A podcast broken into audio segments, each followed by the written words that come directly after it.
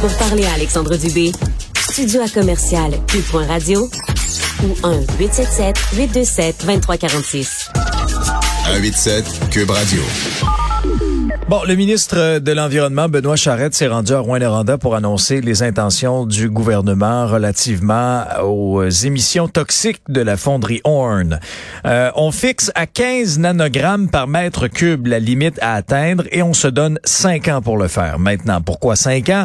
Pourquoi pas maintenant? Ça a été très critiqué. Il y a des gens de Rouen-Noranda qui ne la comprennent pas d'ailleurs, celle-là. Pourquoi on donne 5 ans à une multinationale qui fait des milliards de profits, alors qu'elle pourrait certainement, là, en tout cas, peser sur l'accélérateur à vitesse grand V et faire ces changements qui sont importants. Là, ce qu'on apprend aujourd'hui, c'est que la fonderie Horn n'est pas la seule entreprise autorisée à dépasser le seuil d'émission au Québec, cette espèce de permis de polluer. Il y a TVA Nouvelle qui a obtenu une copie des 89 entreprises qui ont une autorisation du gouvernement provincial pour déroger aux lois en vigueur. On retrouve des usines de et papier, entre autres, une vingtaine de mines qui se trouvent principalement en Abitibi, dans le nord du Québec, les alumineries de Rio Tinto, Alcan aussi, qui se trouvent dans cette liste-là. Il y a des entreprises euh, qui se retrouvent également en milieu, euh, en milieu urbain. Maintenant, le ministre Charette s'engage à ce que la liste des autorisations ministérielles soit rendue publique dans les prochains jours. Parce que là, on a une liste là, de 89 entreprises, mais de quelle ampleur ces entreprises-là polluent, euh, ça, pour l'instant, on ne le sait pas.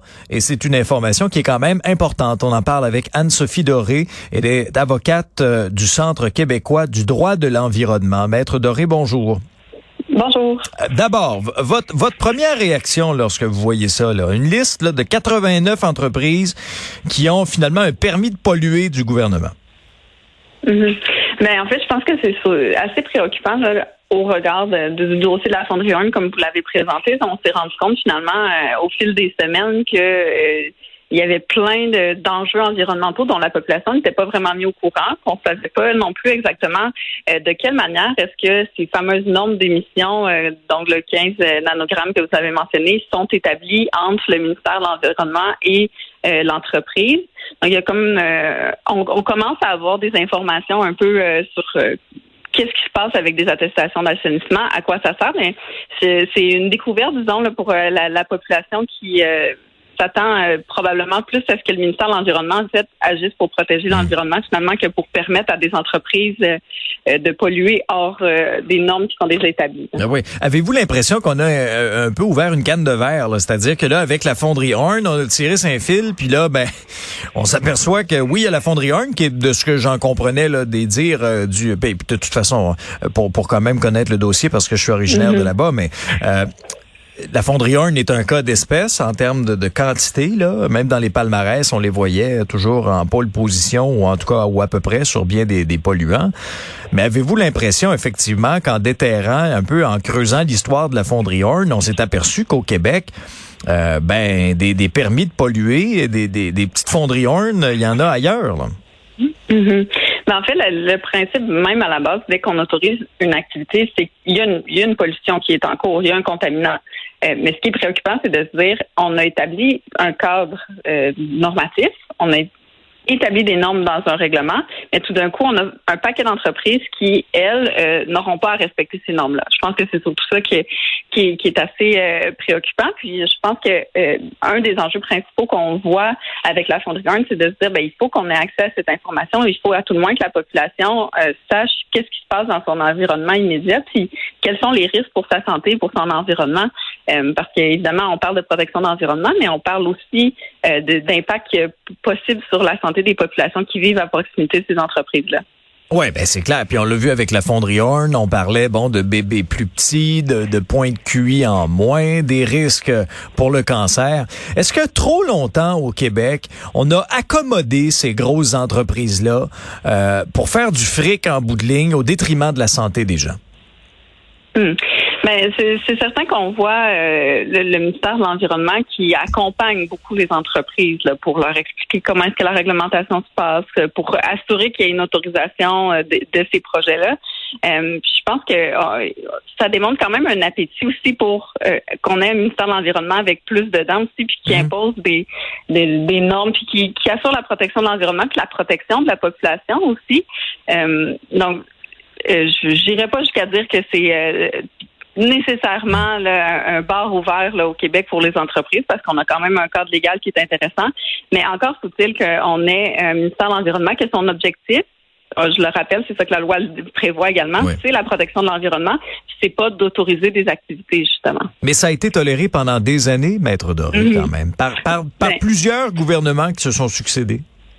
Mais exactement. C'est intéressant de voir ce dossier-là. Puis on, on, espère que ça va pouvoir recentrer en fait les activités du ministère de l'Environnement, qui va pouvoir euh, revenir à sa raison d'être initiale et euh, revoir son rôle dans la façon qu'il qu'il envisage l'autorisation de projet. Mmh. Euh, comme vous le mentionnez, bon, avoir un ministère de l'environnement qui est là pour développer des entreprises, je pense qu'on a quand même des ministères économiques qui ont pour rôle de, de, soutenir ces entreprises-là. Donc, le, le ministère de l'environnement, c'est pas vraiment son objectif, c'est qu'on espère vraiment que c'est un, un, cas d'espèce, comme vous l'avez mentionné, la fonderie 1, mais qui va pouvoir euh, faire avancer euh, le droit de l'environnement en général au Québec parce que ça soulève vraiment des préoccupations pour l'ensemble de la population. Quelle est la suite des choses maintenant, Maître Doré? Maintenant qu'on sait qu'il y a 89 entreprises qui ont signé ce type d'entente-là avec le, gouvernement, des petites permissions comme ça, quelle est la suite des choses? Est-ce qu'on doit absolument là faire preuve de transparence, de savoir il y en a combien de nanogrammes par mètre cube dans l'air, quels sont les produits, puis quel est le plan pour amener ça à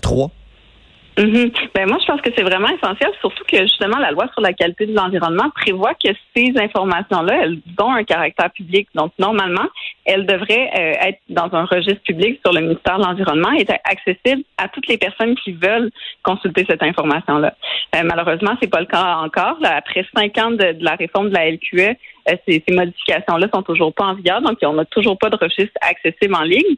Mais normalement, ça devrait être le cas. Donc je pense que vraiment la première étape, ça va être pour le ministère de l'Environnement de donner accès à ces informations-là de manière transparente et libre, sans que ce soit nécessaire de passer par le long processus de l'accès à l'information, comme la loi prévoit que ce sont des, euh, informations qui ont un caractère public.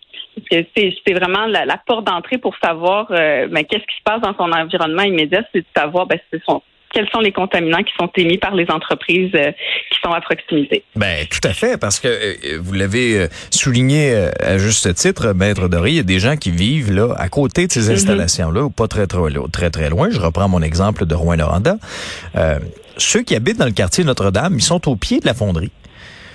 Et ce qu'il y avait de particulier, c'est que là, on mettait des ça, ça me fait toujours sourire. On mettait des avertissements pour les orignaux dans un rayon de 40 kilomètres de la ville de Rouen-Noranda.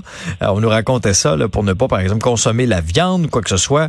Mais pour les gens qui vivent au, au, au, pied de la fonderie, là, ce qui tombe dessus, ça, c'est pas grave. On s'inquiète des on s'inquiète des orignaux, là. Mais, euh, mais finalement, ultimement, les, les familles qui sont au pied euh, ne savent pas nécessairement tout ce qui se passe. Avez-vous l'impression qu'il y a aura un, avant et un après. Là. Que là, il y a plusieurs personnes qui se sont ouverts les yeux.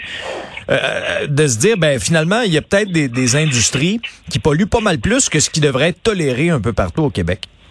Mm. Ben, je le souhaite vraiment, mais euh, je souhaite que ce soit pas juste euh, une occasion pour la population de, de, présenter ses préoccupations, mais aussi une occasion pour le ministère de l'Environnement d'être plus transparent parce que mm-hmm. c'est quand même un travail de, longue haleine là, pour la population, euh, notamment de Rouen-Noranda, qui euh, s'intéresse à ce dossier-là puis qui demande euh, au ministère de l'Environnement, à la santé publique d'intervenir depuis des années.